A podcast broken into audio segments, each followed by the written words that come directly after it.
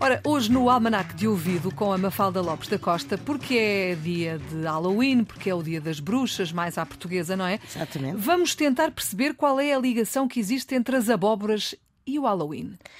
Existe uma ligação e é uma tradição muito antiga que uh, inicialmente uh, nasceu na Irlanda. E nasceu na Irlanda não com abóboras, mas com nabos e está intimamente ligada a uma lenda, a lenda de Jacques O'Lantern, ou seja, o Jacques da Lanterna, uhum. e na Irlanda acendiam-se velas dentro de nabos para afastar os maus espíritos, isto na festa que celebrava o fim do verão.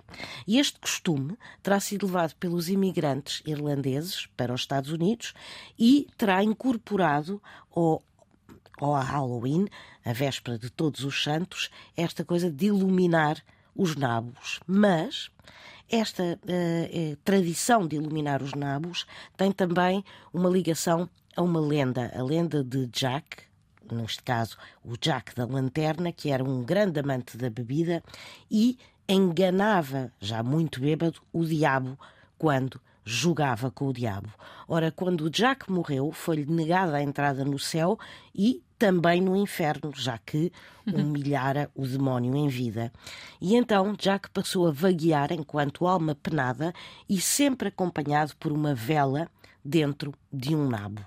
E os imigrantes irlandeses levaram esta tradição dos nabos iluminados para os Estados Unidos, onde mais tarde se aperceberam que as abóboras eram mais abundantes que os nabos e também maiores, e, maiores, e passaram a usar as abóboras em vez dos nabos. Claro está que a abóbora é também um símbolo de fertilidade e, portanto, estas ligações também existem. Mas, na verdade, tudo começou com um nabo e não com uma abóbora. Exatamente, nem, nem nunca tinha ouvido essa história, mas eh, cá para mim as abóboras são bem mais bonitas, portanto, a cor, o tamanho e dão mais para fazer aquelas coisas que nós sabemos, os olhos e a boca e, e brincar ao Halloween. É, é isso também que estamos aqui a fazer hoje na Antena 1 com a Mafalda Lopes da Costa, as abóboras e o Halloween, neste dia 31.